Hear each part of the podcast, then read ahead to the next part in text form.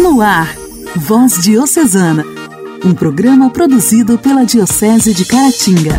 Voz Diocesana.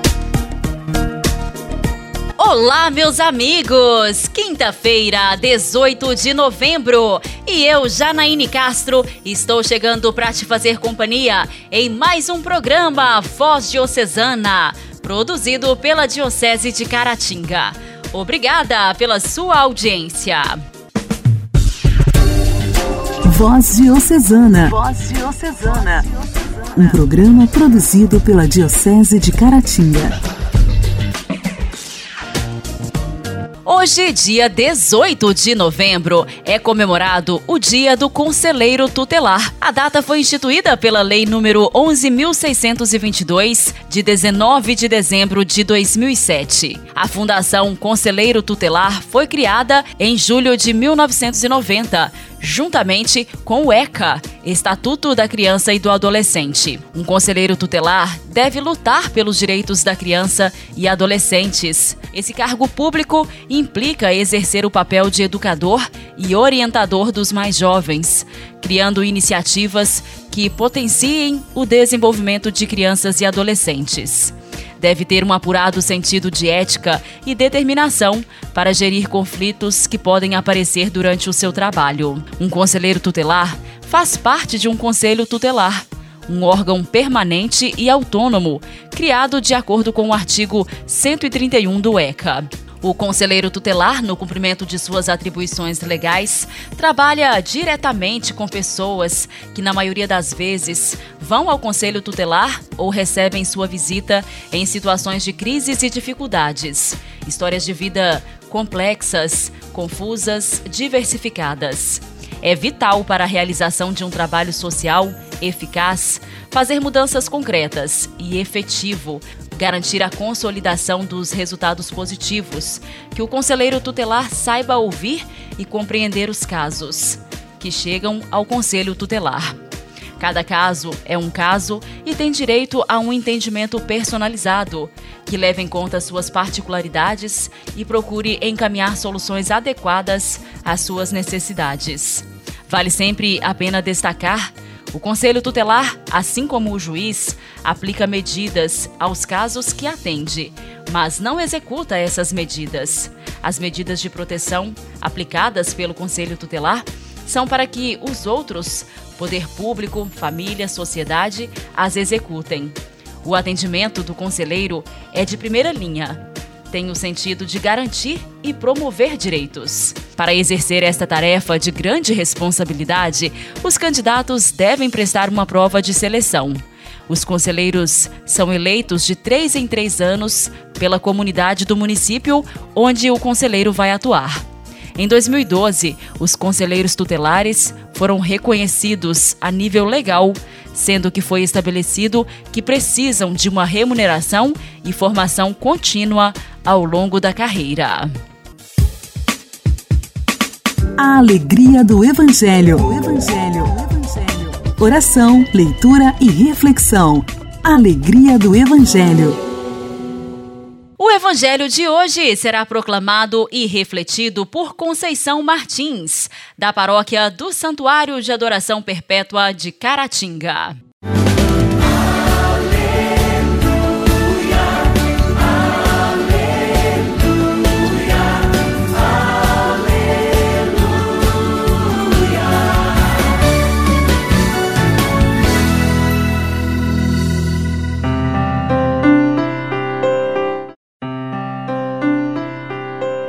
Proclamação do Evangelho de Jesus Cristo segundo Lucas.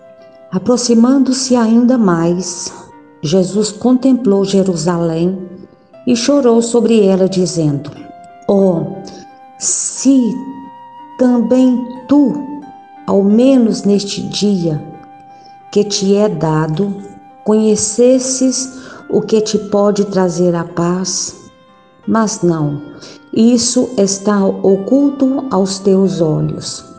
Virão sobre ti dias em que os teus inimigos te cercarão de trincheiras, te sitiarão e te apertarão de todos os lados.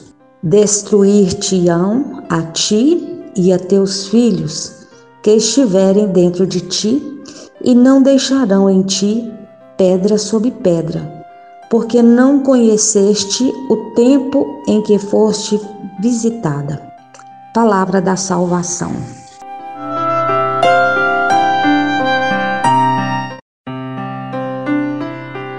Neste pequeno texto de Lucas, Jesus contempla Jerusalém e chora. Comovente o choro de Jesus. Ele chorou em dois momentos muito significativos. Chorou pela morte de seu amigo Lázaro e chorou, como descrito neste evangelho, por causa da incredulidade de Jerusalém, considerada cidade sagrada naquele tempo. Atualizando este momento forte, onde Jesus chora com a falta de fé daquele povo, podemos refletir: quem é Jerusalém hoje? Por quais motivos Jesus choraria por nós? Que poderia nos trazer paz? Quem seriam nossos inimigos? Quais trincheiras seriam levantadas? Jerusalém somos todos nós, igreja, comunidade, o nosso próprio ser. Quando não aceitamos os ensinamentos de Jesus, quando fechamos nossos olhos, nossos ouvidos, nossos corações a este grande amor que Ele tem por nós, quando não enxergamos o irmão que sofre, praticamos a injustiça, nos calamos diante das opressões, abuso de poder, corrupção em todos os níveis da sociedade, dentre outras coisas que nos tiram a paz com certeza Jesus choraria por nós também. Constantemente ele nos ensina o amor, mostra-nos o caminho e nós, como Jerusalém, fazemos de conta que não é conosco. Somos insensíveis ao seu chamado, às bênçãos derramadas em nossa vida e nem mesmo o reconhecemos quando nos visita. Tomamos caminho oposto ao proposto por Jesus caminho este que não nos leva à verdadeira paz. Se tu também compreendestes hoje o que pode te trazer a paz, é o que Jesus nos diz neste versículo. Este choro, sentimento profundo de Jesus, pode ser para nós hoje um momento de parar, parar tudo e refletir se analisarmos sobriamente, meditarmos com sinceridade a maneira como estamos vivendo, nossas escolhas, onde estamos buscando o verdadeiro sentido de nossa vida, entenderíamos o choro de Jesus. A sua palavra, muitas vezes banalizada por muitos, que a distorcem de acordo com seus interesses, tem sido a causa de uma frieza espiritual e, consequentemente, causando tantos danos à nossa vida. A ausência de Deus em nossas vidas tem nos tornado pessoas fracas, indecisas, sem rumo, medo, depressão, angústia, tão presente nos dias de hoje, tem tirado a nossa alegria de viver. Jesus continua vivo em nosso meio, trouxe vida nova para nós e a esperança de dias melhores. Ele continua nos propondo a viver a verdadeira paz, que não encontramos em riqueza, poder, buscas desenfreadas na sexualidade, mas em Sua palavra. É tempo de nos questionarmos, aproveitar melhor o tempo que nos é permitido viver. Deus tem projeto para a nossa vida. Não sejamos comodistas, medíocres, mas corajosos. Somos a Jerusalém de hoje, que às vezes não reconhecemos a chegada de Jesus em nossa vida. É tempo de abrir o coração Deixe Jesus entrar e encontrarás a verdadeira paz. Finalizando esta reflexão, Jesus nos alerta que dias virão em que os inimigos farão trincheiras contra ti e a te cercarão de todos os lados, e não deixarão em ti pedra sobre pedra. A escolha é nossa. Que seu Espírito Santo nos fortaleça para que façamos a melhor escolha.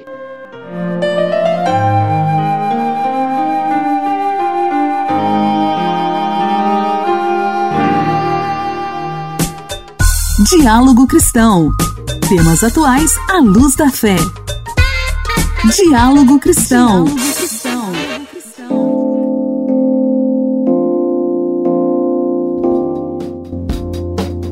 Com o período da Black Friday, além das promoções, cresce o número de golpes financeiros aplicados, principalmente pela internet. A Federação Brasileira de Bancos, a Febraban, alerta que os golpistas costumam se aproveitar da Black Friday para roubar os dados do cartão de crédito. Vamos ouvir o repórter Lucas Por Deus Leão. O diretor adjunto de serviços da Febraban, Walter Faria, ressalta que o principal golpe é o de criar uma página falsa de alguma loja existente e, com isso, pegar os dados do cartão. São sites é, falsos em que a aparência é de uma loja verdadeira. O principal golpe é esse, mas lógico que a gente também tem quando os golpistas entram em contato com você dizendo que aconteceu algum problema com seu cartão e daí a pessoa acabando por passar seus dados financeiros e muitas vezes até com o fraudador mandando um motoboy para retirar seu cartão na sua residência. O representante da Federação dos Bancos lembra que as instituições financeiras nunca entram em contato direto com o cliente para falar de problemas no cartão. E para não clicar em sites falsos, a recomendação do diretor da Febraban, Walter Faria, é conferir o endereço eletrônico antes da compra, a chamada URL, além de desconfiar de promoções muito boas. Primeiro, verificar o URL e segundo, não acreditar em ofertas miraculosas. É bom você sempre ir naquelas lojas que você está acostumado a comprar, que você já conhece, você sabe como que é o acesso, algumas vezes você já está até cadastrado nessas lojas. Os golpistas também patrocinam as páginas falsas para que elas apareçam entre as primeiras nos buscadores da internet. Por isso, é preciso sempre conferir o endereço eletrônico antes da compra. Segundo a Febraban, devido ao aumento do uso de serviços digitais na pandemia, cresceu em 165% o número de fraudes contra os clientes de bancos no primeiro semestre deste ano, em comparação com o semestre anterior. E ainda no diálogo cristão de hoje, ter um filho prematuro é uma experiência como poucas. E segundo o Ministério da Saúde, em 2019, 11% dos partos foram de bebês prematuros. Em 2020, 11,3% e em 2021, o maior índice, 12,2%. Pais e bebês prematuros devem ficar juntos, é o que defende campanha. Quem fala sobre essa campanha é o repórter Gabriel Brum. Vamos ouvir. Ter um filho prematuro é uma experiência como poucas. Manuela da Rocha é a mãe de Maria Helena.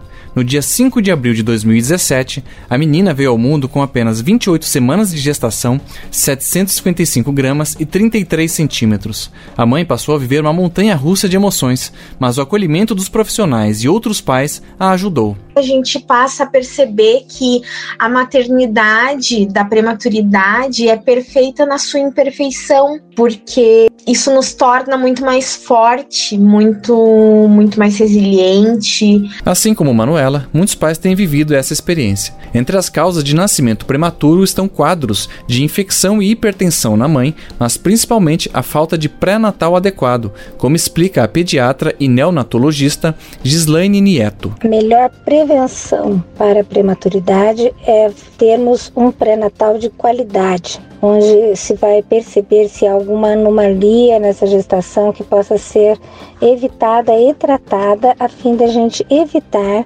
o parto prematuro. Após o parto, o acompanhamento da mãe e de toda a família ocorre junto com o bebê na UTI neonatal. Segundo a neonatologista, o período de internação pode durar até quatro meses. A alta depende de alguns critérios, como peso, a idade gestacional e uma boa sucção do leite materno. Dia 17 de novembro é o Dia Mundial da Prematuridade. A ONG Prematuridade.com realiza desde o início do mês ações para lembrar o Novembro Roxo. E neste ano o destaque é para a importância de pais e bebês estarem juntos durante o período de internação. A vice-diretora executiva da organização, Aline Henneman, diz que a prematuridade é um problema de saúde pública e que, apesar dos esforços realizados, o Brasil ainda precisa avançar nessa área. Dependendo de cada região do nosso país, nós temos sim déficits de leitos de UTI neonatal, serviços que não estão preparados ainda para atender os recém-nascidos prematuros. Além da internação, o Sistema Único de Saúde tem programas de apoio para as fases posteriores do desenvolvimento do bebê prematuro. Segundo o Ministério da Saúde, o SUS faz todo o acompanhamento pré-natal e do bebê desde o nascimento até a alta qualificada, registro de nascimento e caderneta da criança.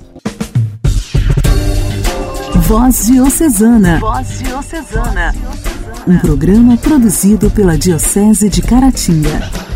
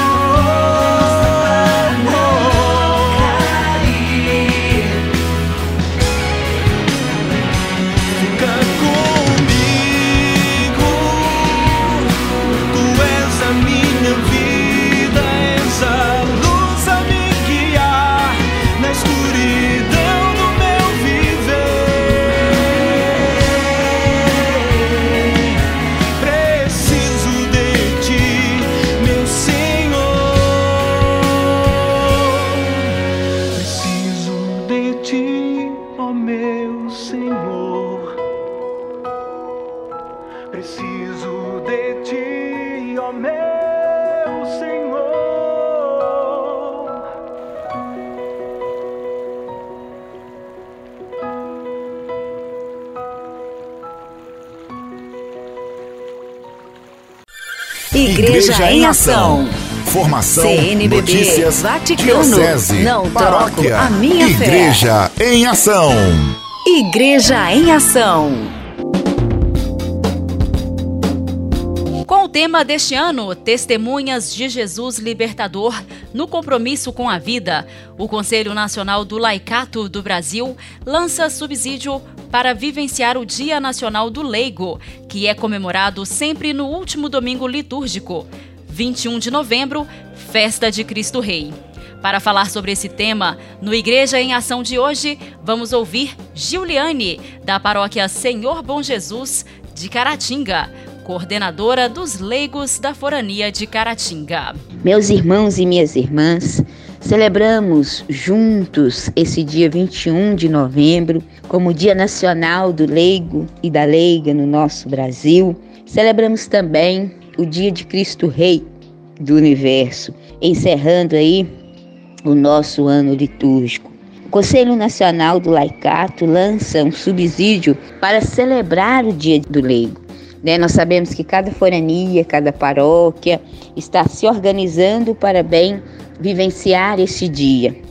Nós celebramos com alegria também, encerrando esse ano litúrgico, celebrando a vida, celebrando as nossas pastorais, esse ano de 2021, onde nós né, tivemos aí a descoberta da vacina, onde cada um então pôde se vacinar e a gente está trabalhando aí em prol da vida de cada um e de cada uma. Então, o Conselho Nacional do Laicato do Brasil lançou um subsídio para vivenciar o Dia do Leigo, que é comemorado sempre no último domingo antes do Advento. Então, este ano, comemorando aí no dia 21 de novembro, né, juntamente com a festa de Cristo Rei. O tema para 2021 é Testemunhas de Jesus Libertador no compromisso com a vida. Segundo o Conselho do Laicato, essa temática motiva a pensar a vocação e missão dos leigos e leigas como cristãos testemunhar Jesus a ser artífice de seu reino de amor, justiça, igualdade, solidariedade e, como imitação do Mestre, estar a serviço da vida. Eu vi a aflição do meu povo.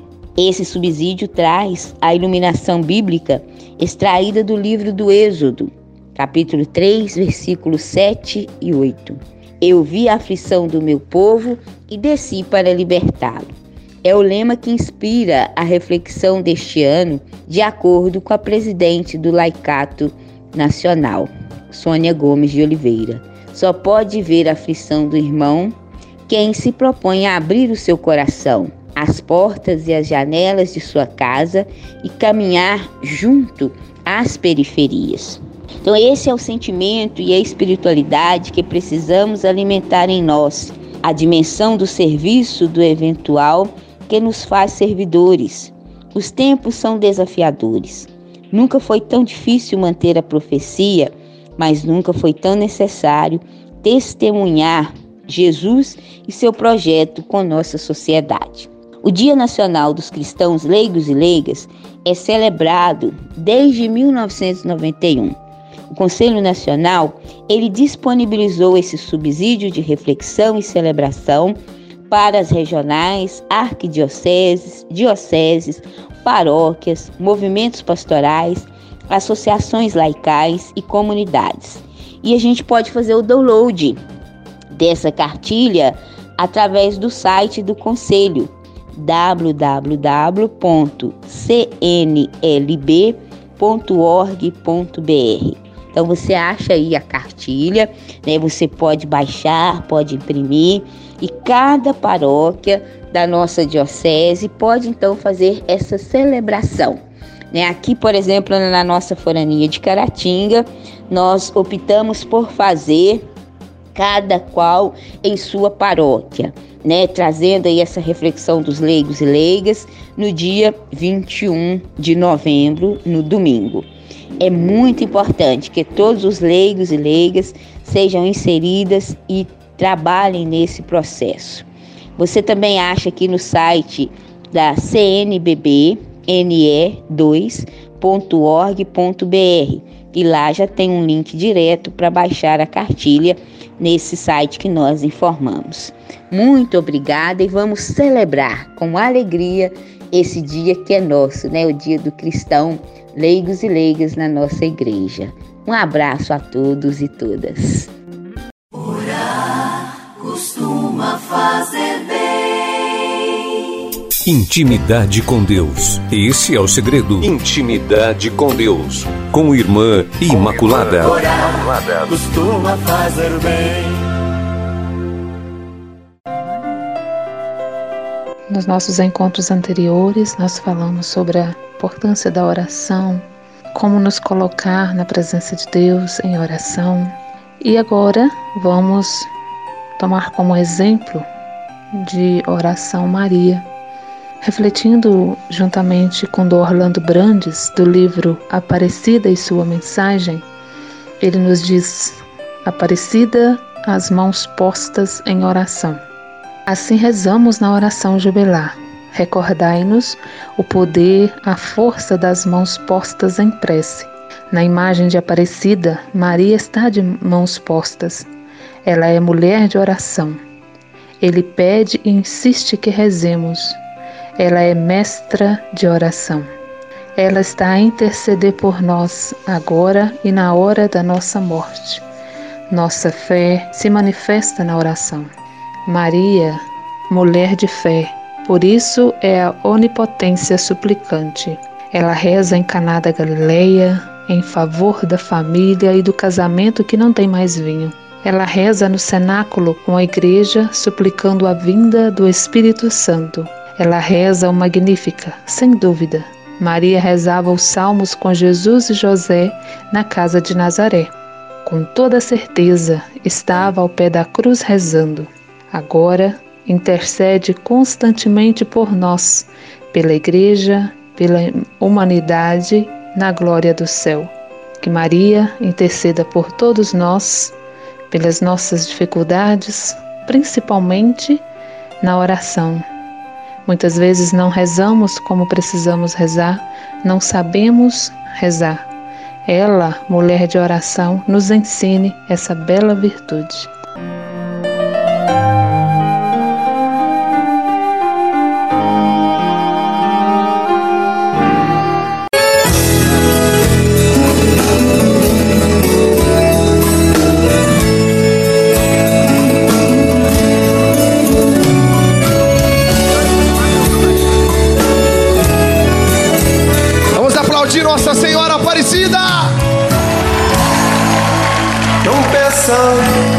Explicar o que eu não consigo entender. Já faz tanto tempo eu sei. Esperava você. Você veio em forma de nuvem. A força maior me faz crer em eras de antigos, eu já pertencia a você. Maria, sou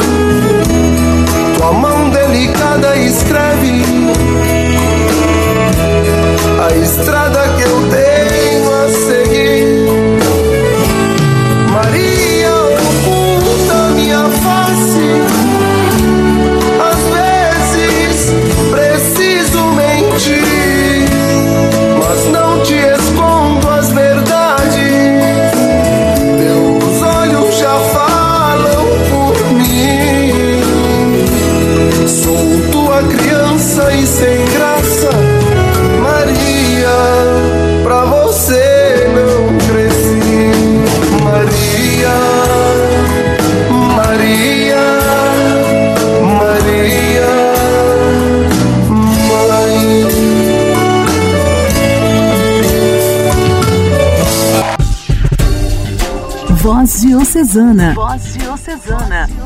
Um programa produzido pela Diocese de Caratinga. Meus amigos, finalizando o programa desta quinta-feira, mando um abraço especial a cada um de vocês que estiveram em sintonia. Que a paz de Jesus faça morada em seu coração e que sua fé seja tão grande ou ainda maior que a sua vontade de vencer. Coloque Deus na frente de todos os seus planos, pois assim pode confiar, eles darão certo. Você ouviu Voz Diocesana, um programa da Diocese de Caratinga. Voz Diocesana.